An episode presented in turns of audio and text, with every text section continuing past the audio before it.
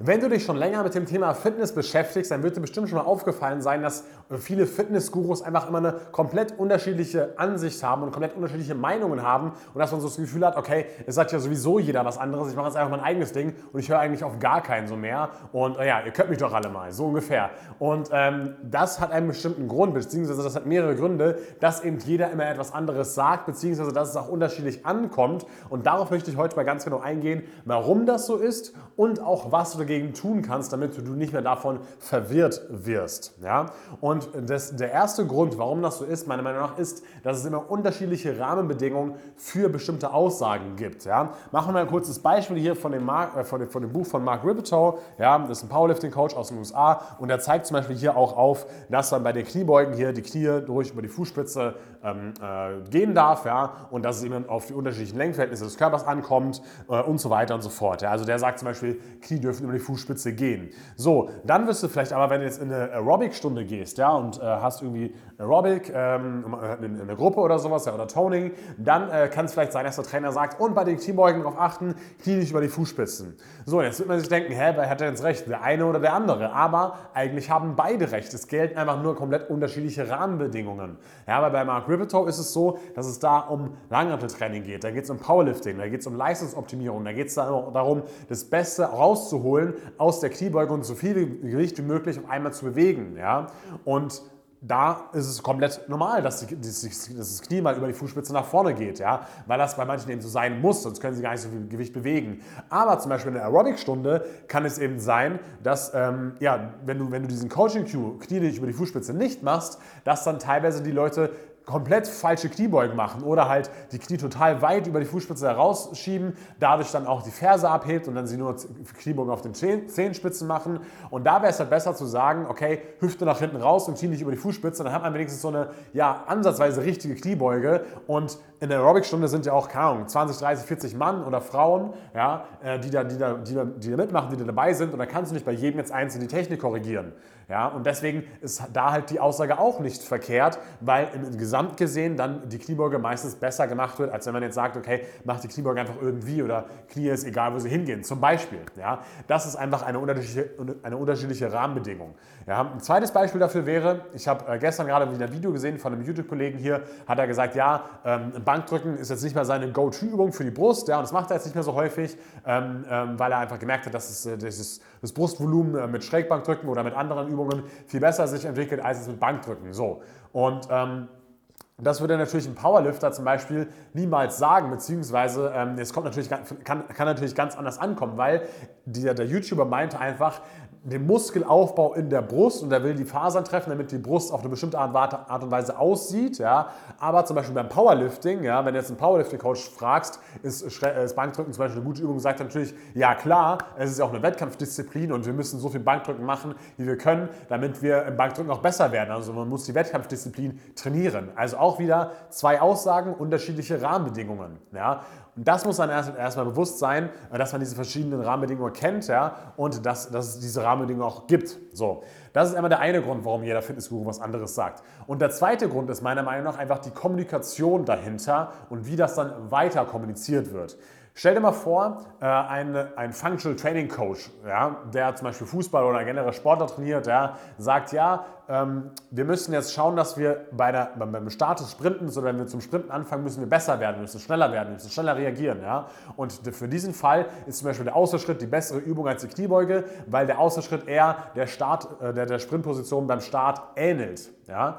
So, dann sagt das vielleicht ein, ein, ein, Functional Training Coach in zum Beispiel auch einem YouTube-Video. So, der Zuschauer sieht es und denkt sich, ah, okay, ich habe es verstanden, ja, Ausfallschritte sind besser als Kniebeuge. Ja. Dann erzählt er das weiter ja, und sagt, hey, du musst immer Ausfallschritte machen statt Kniebeuge, weil das ist besser. Und der nächste sagt dann, ja, Kniebeugen sind schlecht, weil ich habe mal gehört, dass Ausfallschritte viel besser sind. Ja. Und so entsteht dann so eine Kette, wo der Guru vielleicht sogar das Richtige sagt und das auch richtig wiedergibt, ja, aber es einfach falsch verstanden wird und dann nochmal falscher sozusagen weitergegeben wird. Ja, und so entstehen dann auch wieder unterschiedliche Aussagen und ähm, das ist halt einfach ein, ein großes Problem daran. Ja. Oder der Guru sagt vielleicht auch eine bestimmte Aussage, ohne sie in die Rahmenbedingungen zu setzen, meint aber vielleicht sogar das Richtige, es wird aber trotzdem verstanden und dann wieder falsch weitergegeben. Also ihr merkt schon, daher kommt es eben zustande, dass es eben so viele unterschiedliche Aussagen, unterschiedliche Meinungen gibt. Ja. Und ein anderes Szenario noch, was die Kommunikation betrifft, ist natürlich, wenn du einen Guru hast oder ja, einfach eine Person, die sich mit dem Thema Fitness beschäftigt und die sagt halt was Falsches, was halt definitiv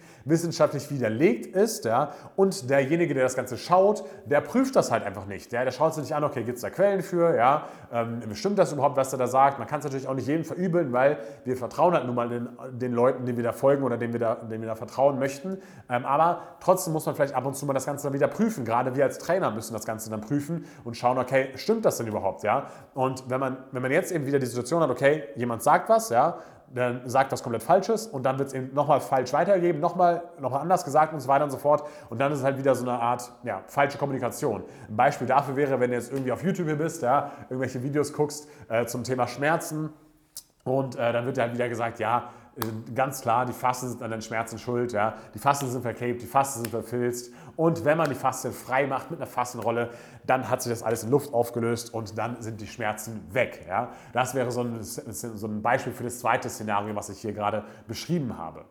So, und was kann man jetzt aber dagegen tun und wie kannst du es jetzt machen, dass du nicht mehr so verwirrt bist von diesen ganzen unterschiedlichen Aussagen? Und da habe ich auch zwei Sachen hier für dich mitgebracht. Und zwar, das erste ist, wir müssen unbedingt Denkfehler vermeiden. Ja? Zum Beispiel hier in diesem Buch werden auch viele, viele Denkfehler beschrieben. Und ich denke mal, zwei Denkfehler sind hier sehr, sehr, sehr wichtig. Und zwar ist es einmal der Autoritätsbias. Ja? Und hierzu möchte ich auch mal wieder eine kurze Geschichte erzählen. Und zwar wurde ein Experiment gemacht und dort wurde ein Professor vorgestellt, ein Professor in Psychologie. Und äh, dieser hat eben Personen dazu dazu angeleitet, einer anderen Person, die in einem anderen Raum vor einer Glasscheibe Scheide saß, Stromschläge zu verpassen. Ja, man hat ganz leicht angefangen, ja, mit 15 Volt, 30 Volt und ging aber dann immer höher. Und irgendwann haben die Personen wirklich krass geschrien und äh, haben schon gezittert und geheult. Und weil es halt so krasse Stromschläge waren, also es waren nicht reale Stromschläge, sondern es waren Schauspieler. Ja, aber ähm, die, die Versuchspersonen haben dann noch gefragt, hey, schon mal her, die, äh, die Person, äh, die, die, der tut es doch voll weh. Ne? Aber dann hat der Professor einfach gesagt, nee, nee, machen Sie ruhig weiter weiter, das Experiment, das verlangt es so. Und die meisten Leute haben einfach weitergemacht, einfach weil dieser, diese Autorität, dieser Professor ja, gesagt hat, machen Sie weiter so, weil man einfach gedacht hat, okay,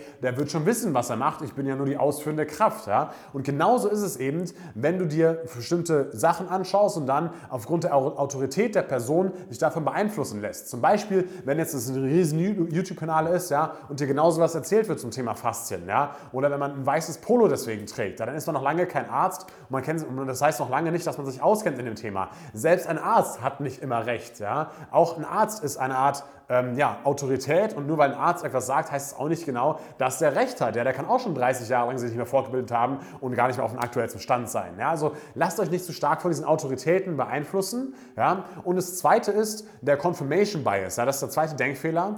Ähm, der Confirmation Bias besagt, wenn man eben einer, von einer bestimmten Sache überzeugt ist, dann sucht man sich nur die Sachen raus, die man, ähm, die der gleichen Überzeugung dienen und ähnlich sind. Also wenn ich jetzt sage, okay, Faste können verkleben und ähm, ähm, Faszientraining mit einer Hartschulrolle löst die Schmerzen, äh, dann sage ich ja schon mal, der sagt es aber und der sagt es aber und hier ist eine Studie, die zeigt es so ein bisschen vielleicht, ja, äh, und also ich blende alle anderen Sachen aus und äh, zeige nur die Sachen, die eben äh, meiner These entsprechen, ja. Also das sind so zwei typische Denkfehler, die man da vermeiden muss und äh, wie man sich selbst eben nicht so stark beeinflussen lassen darf. Und die andere Sache, die man tun kann, um eben nicht mehr so verwirrt zu sein, ist ganz einfach sich sehr viel Hintergrundwissen zu diesen Themen anzueignen und eben ja, sich auch viel Wissen in diesem Thema anzueignen. Ja? Ähm, bei mir war es eben auch mal so, dass ich, dass ich am Anfang, wo ich so viele Bücher gelesen habe und so, auch noch nicht dieses Hintergrundwissen hatte durch meine ganzen Ausbildungen zum Beispiel oder durch meine Erfahrung als Fitnesstrainer. Machen wir wieder ein kurzes Beispiel. Als ich zum Beispiel das äh, Buch hier Mark Rippetoe gelesen habe, äh, Starting Strength, ja, da hieß es zum Beispiel auch beim Schulterdrücken, okay, beim, bei der Startposition des Schulterdrückens muss man die, ähm, die Hüfte stark nach vorne bringen, ja, damit man eben, äh, damit die Handelbahn dann sehr gerade ist, damit ich den Kopf zurücknehmen kann und dass die Handelbahn dann komplett gerade ist und komplett nach oben geht. Ja? Man sollte zwar nicht die Lendenwirbelsäule ähm, stark, stärker beugen oder strecken, aber man sollte die Hüfte extrem weit nach vorne schieben. Ja? So beschreibt er das eben in dem Buch. Und ich habe dann eben auch gedacht, okay, ja, das muss ich jetzt auch so machen im Training. Das muss ich auch meinen anderen äh, Kunden, die ich habe, so beibringen, weil er schreibt es ja hier. Aber ich habe dann erst später verstanden, als ich mehr Kontext gesehen habe, dass es eben auch wieder nur für Powerlifter gilt, die maximal viel bewegen wollen, ähm, beim Schulterdrücken. Ja? Wenn man jetzt Muskulatur aufbauen möchte, muss es nicht unbedingt so sein. Ja? Und mit einem Anfänger brauche ich das auf jeden Fall nicht so zeigen. Denn für den ist es auch nicht so schlimm, wenn er den Kopf ein bisschen zurück und dann nur eine leichte Kurve macht um den Kopf und die Handel nicht komplett exakt gerade ist, sondern sich halt an der Geraden annähert. Ja, aber das habe ich dann erst gecheckt, als ich mehr Hintergrundwissen hatte. Ja? Also Hintergrundwissen ist eben hier der Schlüssel und dass ich einfach verschiedene Dinge einordnen kann, dass ich mich mal beschäftige, okay, mit dem Thema Freihandeltraining für Powerlifter, mit dem Thema Freihandeltraining für Muskelaufbau, mit dem Thema Group Fitness, mit dem Thema Functional Training, mit dem Thema Schlingentraining, mit dem Thema Faszientraining und so weiter und so fort. Und so kann ich eben bestimmte Aussagen viel besser einordnen und weiß genau, in welchem Rahmen das gesagt wurde, unter welchen Bedingungen das Ganze gilt. Ja? Und generell müssen wir nicht immer Aussagen tätigen mit drei Aspekten. Und zwar einmal, für wen ist das Ganze gedacht, welches Ziel hat, der, hat derjenige und welche Rahmenbedingungen gelten. Und dann kann ich eigentlich erst einen Fitnesstrainer oder eine Fitnessaussage treffen. Ja? Natürlich mache ich das selbst auch nicht immer, äh, weil, weil man sich auch erst antrainieren muss und weil das auch extrem umständlich ist. Ja? Ähm, aber ich versuche es zumindest immer so, so zu machen. Und ähm, ja, aber so, so kannst du eben besser jetzt einschätzen, wie solche Aussagen entstehen und was du dagegen machen kannst. Und natürlich einer der besten Wege, um sich eben so ein Hintergrundwissen anzueignen, ist einfach mal zum Beispiel mehrere Ausbildungen im Bereich Fitness zu machen. Zum Beispiel bei uns angefangen mit der B- und A-Lizenz, da weißt du schon mal sehr viel Arbeit, dann zum Beispiel auch mal so reinzuschauen, okay, in die medizinische Fitnesstrainerlizenz, ja, wie das Ganze aus der Sicht äh, der Schmerzen betrachtet wird, ja, ähm, oder auch in der A-Lizenz gehen wir auch bestimmte Themenbereiche ja durch, wie zum Beispiel Functional Training, Schlingentraining, ähm, äh, Fastentraining und sowas alles, ja, also so hast du halt schon mal einen groben Überblick darüber und so kannst du besser, viel besser einordnen, unter welchem Kontext diese Aussage gesehen werden muss. Also ich hoffe, ich konnte mit diesem Video oder mit diesem Podcast hier etwas ähm, Verwirrtheit ver, ähm, äh, abschaffen ja, und dir ein bisschen mehr Klarheit verschaffen. Und äh, ja, schau dir gerne mal auch den Demozugang an. Dort bekommst du die erste Ausbildung aller, ähm, die, erste, die erste Lektion aller Ausbildung komplett kostenlos. Und ähm, ja, da kannst du einfach mal gerne auf den Link klicken und dann kommst du zum Demozugang. Das ist komplett kostenlos und du kannst dir gerne mal das alles anschauen. Bis zum nächsten Mal, dein Tim Pinalzi, Karriere als Fitnesstrainer und ciao.